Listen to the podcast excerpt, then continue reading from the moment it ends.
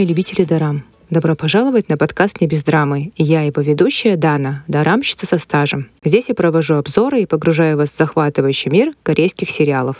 Сегодняшний эпизод я хочу посвятить всем поклонникам саги «Сумерки» и рассказать про дораму «Мое сердце бьется». Дорама снята в стиле фэнтези. А вы заметили, что в последнее время выпускают очень много фэнтези? И я это не только про корейский кинематограф говорю, это всемирное явление. Мне кажется, что банальный сюжет «он встретил ее, они поженились и жили долго и счастливо» уже никого не цепляет. Настоящая жизнь уже наскучила, и хочется чуда, фантастики, супергероев, чтобы кто-то пришел и спас из этой ежедневной рутины. Но прежде чем мы начнем, не устану предупреждать вас о спойлерах. Это концепт моего подкаста. Если у вас аллергия на спойлеры, то лучше нажмите на паузу и вернитесь после просмотра сериала. Ну что, погнали? Погнали!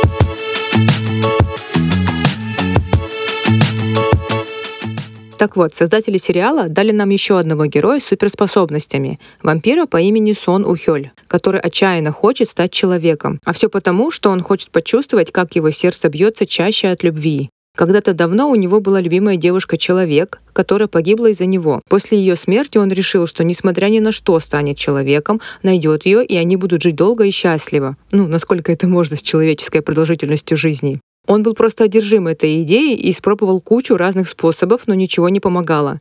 И вот однажды птичка в лице кота, который превращается в человека, ему напела, что он может добиться своей цели, если сто лет проспит в гробу, сделанном из боярышника. Я тоже хочу узнать, что такое любовь, которая заставляет сердце биться чаще. Перед тем, как продолжить углубляться в сюжет этой фэнтези-дорамы, для тех, кто уносился по Эдварду Каллину, дневникам вампиров и ничего не знает про графа Дракулу, хочу провести небольшой экскурс по вампирам. Так вот, вампиры — это мифические существа, которые питаются человеческой или животной кровью. Но вампиры, питающиеся кровью животных, не такие сильные, как те, которые питаются кровью людей, поэтому человеческая кровь для них топчик. Они бессмертны, обладают сверхсилой, умеют летать, у них есть навыки самоисцеления, а также они могут управлять разумом. Но этот навык, кстати, не показали в нашем сериале. Обычные вампиры наделены привлекательной внешностью, но не отражаются в зеркале, так что собой полюбоваться не получится. Беда для нарциссов, я считаю. Вампиры боятся солнечного света и чеснока. Их можно убить серебряным клинком с ручкой из дерева боярышника. Мы — вампиры. И должны пить человеческую кровь, чтобы выжить.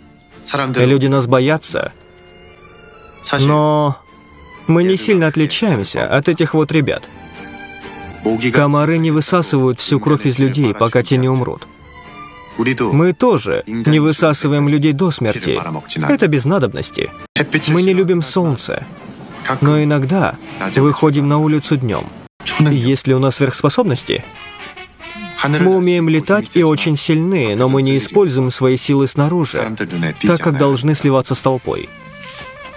К сожалению, свое собственное отражение в зеркале мы не видим. Кстати, у меня дома такие же бокалы, как те, из которых главный герой пьет кровь в первой серии. Только я их для вина использую, а не для крови. Как я уже сказала, обычные вампиры наделены привлекательной внешностью. Это им помогает легче находить жертв. И Сону Хёль не стал исключением. Его играет милашка Ок. М-м. Но, как говорится, всегда есть исключения из правил. У Сону Хёля есть два друга-вампира — Сан Хэ и Дон Соп. Два комичных персонажа. Просто обожаю. Мне кажется, вся комедийная линия сериала только на них и выехала. Они достойно справились со своей ролью. Так вот, на них матушка природа по созданию вампиров явно отдохнула. Глаз не оторвать. Он посмотрел на меня. Я так популярен. Они не на тебя смотрят. Мы с Ухелем одно лицо. У нас обоих по два глаза и нос. Да их как будто тебе просто на лицо накидали. Ты о чем? Да ты же страшила. Параллельно нам показывает главную героиню Джун Ин Хэ. Типичная Золушка, живет в комнатушке, где нет отопления, работает медсестрой на полставки в школе и получает гроши. Кстати, сцена, где она наносит крем из пробников, отражает современные реалии в Корее. Да думаю, не только в Корее.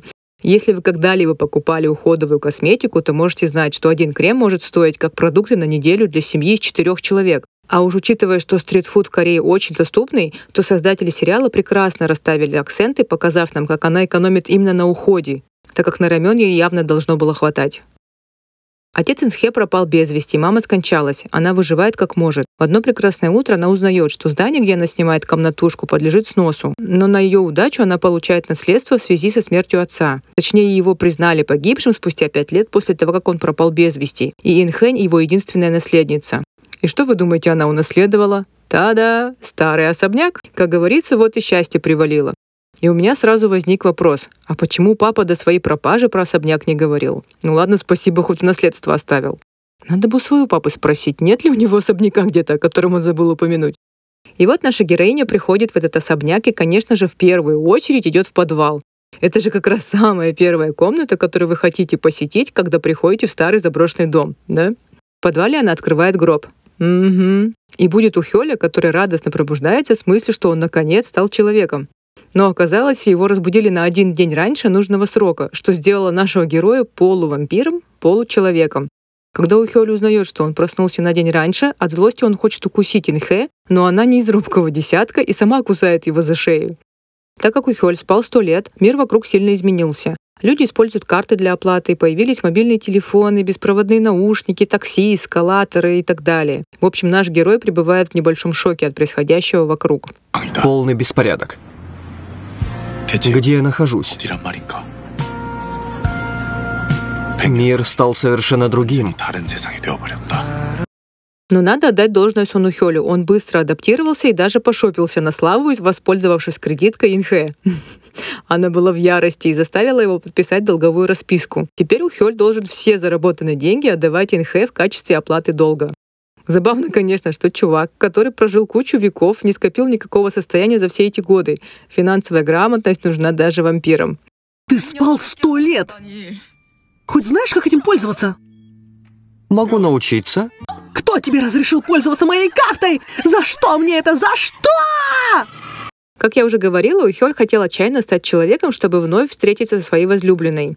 И проснувшись почти через сто лет и став полувампиром, получеловеком, он не бросил эту мечту и продолжает грезить о встрече со своей Хэсон. Но что-то идет не так, его и Инхэ что-то связывает. Во-первых, она смогла открыть гроб и разбудить его, что не под силу простому человеку. Во-вторых, Ухёль может видеть свое отражение только в ее глазах. А еще место ее укуса на шее у Ухёля начинает гореть, когда ей угрожает опасность. Короче, он понимает, что ему нужно держаться рядом с Инхэ, так как, возможно, она может помочь ему стать человеком. Так вот, потому что особняк фактически принадлежит Ухёлю, а юридически Инхэ, то этим двоим ничего не остается, как жить вместе, что приводит к куче комичных моментов, связанных с их совместным проживанием. Сцена, где Инхэ зарядила Ухёлю в глаза перцовым баллончиком, заставила меня от души посмеяться. Выполняя очередное задание Инхэ, наш герой случайно встречает своих давних друзей, нашу парочку вампиров недотеп Санхэ и Дон Сопа, которые по нему очень скучали. Они рассказывают ему, насколько изменился мир за время его отсутствия. Вампиры все еще продолжают жить среди людей, но уже не пьют свежую человеческую кровь. Они могут купить пакет донорской крови, который им поставляет подпольный вампирский трафик донорской крови. Друзья помогают Ухёлю в поисках различных подработок, чтобы заработать деньги на оплату долга по кредитке. Конечно, меня удивляет, как окружающие не замечают и не находят странным, что Ухёль все время ходит в классическом костюме с галстуком. Он так даже на работу уборщиком устроиться смог.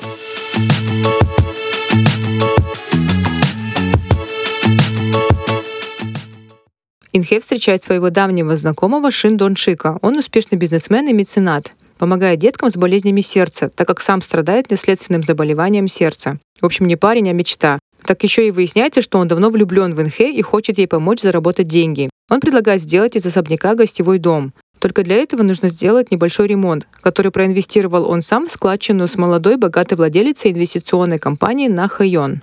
Боже, как же быстро они сделали ремонт в старом особняке. Я, как человек, переживший пару ремонтов, не могла не смотреть без зависти. Ах, если бы все ремонты в жизни делались за неделю. Богачка Нахьон появляется в сериале не просто так. Во-первых, она помешана на особняке и уже несколько лет пытается его купить.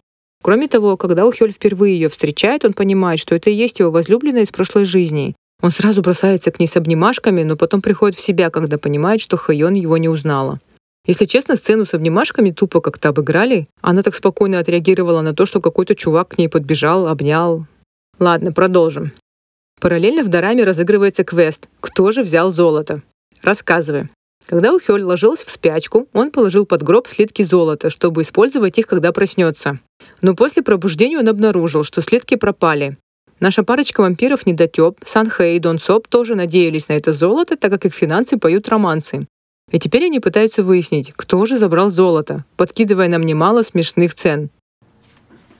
Только три человека знали о спрятанных слитках золота под гробом. Ты, я и дворецкий Джо. И в смысле «и»? Мы с тобой золото не брали. Так кто же остается? Ты теперь подозреваешь дворецкого Джу? Он же умер много лет назад, в этом нет смысла. Почему нет? Говорят, что невозможно знать человека на сто процентов. Я вот тебя до сих пор не всегда знаю. То есть мы должны раскопать могилу дворецкого Джу? Ты с ума сошел? Он не псих какой-то, чтобы забрать золото с собой в могилу. Я уверен, что он спрятал его для своих потомков, вынужденных поколениями быть дворецкими вампира. Но зачем ему делать это, если Ухель все равно бы узнал после пробуждения? Вы видели мое золото?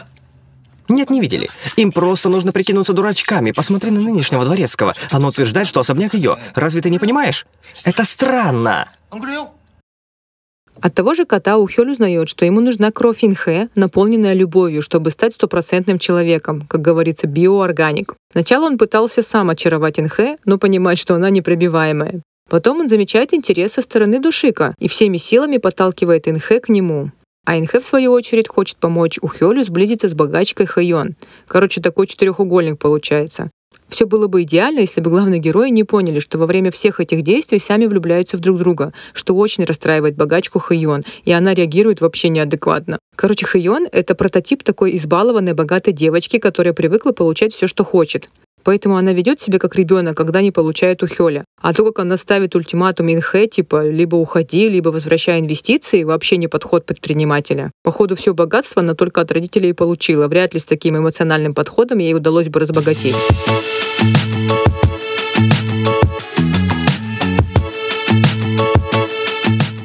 Какой-то момент драма перестает быть сопливо-розовой. У меня даже холодок по спине подбежал от жуткой сцены с людьми, которых держат в клетках в подвале заброшенного дома. Вот это поворот сюжета. Из легкой и порой абсурдной комедии фильм превратился в триллер с маньяком-убийцей. Но я вас обрадую, это ненадолго. В фильме нет страшных сцен насилия. Нам показывают нового персонажа Лимон Хви, который выполняет какие-то поручения богачки Хайон за большие гонорары. Лимон Хви такой типичный вампир, красивый, холодный, бледный, с чертовщинкой в глазах. Хорошо подобрали актера. И он все еще использует традиционные методы получения человеческой крови. Как мы уже поняли, богачка Хайон любит получать все, что хочет, и для этого использует Лимон Хви, который, используя свои в кавычках уникальные способности, делает так, чтобы владельцы помещений, которые она хочет получить, отдавали ей свое имущество. А она, соответственно, щедро платит ему за такие услуги, но не спрашивает о его методах. Знаете, что я думаю? На самом деле настоящий злодей в сериале — это не Лимон Хви. Он, конечно, маньяк, но он этого не скрывает. А наш хороший мальчик Душик и богачка Хэйон, так как эти люди использовали любые методы, включая Лимон Хви, для исполнения своих капризов. Весь такой порядочный и положительный, на первый взгляд, Душик тоже оказался подлым ничтожеством. Капец он меня бесил всю дораму. Сначала нерешительностью и трусостью, а потом еще и подлостью. Знаете, что за подстрекательство к преступлению тоже полагается наказание, как и за совершение этого преступления. Но факт, что Душик и Хайон вышли сухими из воды после всех событий в драме, меня совсем разочаровал.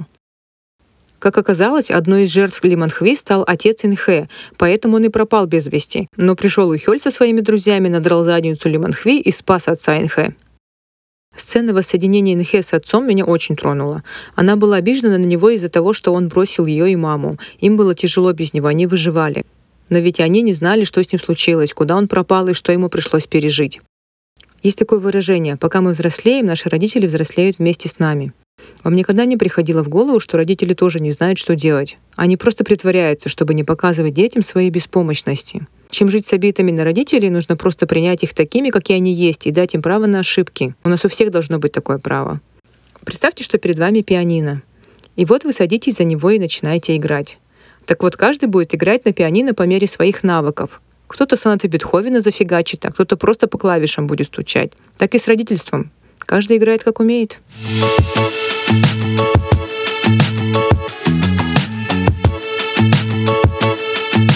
У этой дорамы открытый финал, который дает нам подсказку, как будут развиваться события дальше, и каждый сам для себя додумывает этот финал. Это не самый мой любимый концепт, но иной раз так даже лучше. Если честно, я начала смотреть этот сериал из-за Октокиона. Если вы смотрели Винчензо, вы понимаете, какой у него потенциал. Но с этой ролью он как-то подкачал. Возможно, еще потому, что актриса, игравшая главную роль, просто замороженная какая-то, и он не смог сам все вытянуть. Игра главной героини мне, кстати, очень напомнила Беллу и «Сумерок». У нее тоже весь фильм было такое выражение лица, как будто ее ударили. Просмотр этой дорамы мне напомнил езду на американских горках. Некоторые моменты прям откровенно показались нудными и тупыми, а некоторые затягивали. В общем, я все равно советую его просмотру твердо семерка из десяти.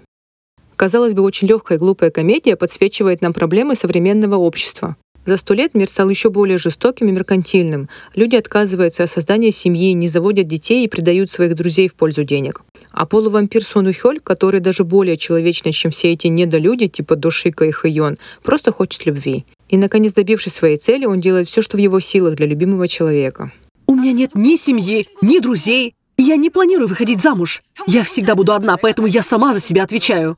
Я не люблю доставлять неудобства другим или просить о помощи, так что единственный способ защитить себя — это деньги. Ты будешь сожалеть о том, что так жила в свои последние минуты. Говорю это из собственного опыта. Даже сто лет проходит в мгновение ока. По ощущениям, я даже не успел сомкнуть глаз. Поэтому ты должна жить так, как тебе хочется. Следуй зову своего сердца. Живи не ради денег. Сакральный вопрос этого сериала — что же такое любовь? Если вы читали книгу «Пять языков любви», то знаете, что каждый вкладывает разное понимание в это слово из шести букв. Для Ухёля это горящие щеки, теплые ладошки и частое сердцебиение.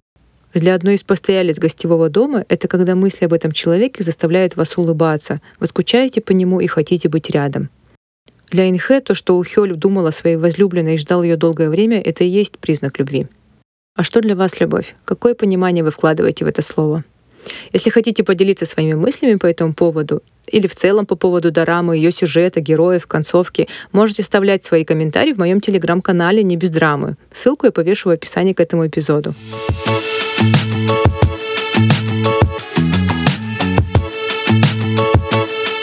Спасибо, что были со мной в этом путешествии в мир дорамы «Мое сердце бьется». Не забудьте подписаться на подкаст «Не без драмы», чтобы не пропустить следующие истории. А также оставляйте свои отзывы. Мне важно знать ваше мнение, чтобы делать свой подкаст еще лучше. До скорой встречи! С вами была Дана, ваша дарамщица со стажем. Камсамида! Аньон! thank you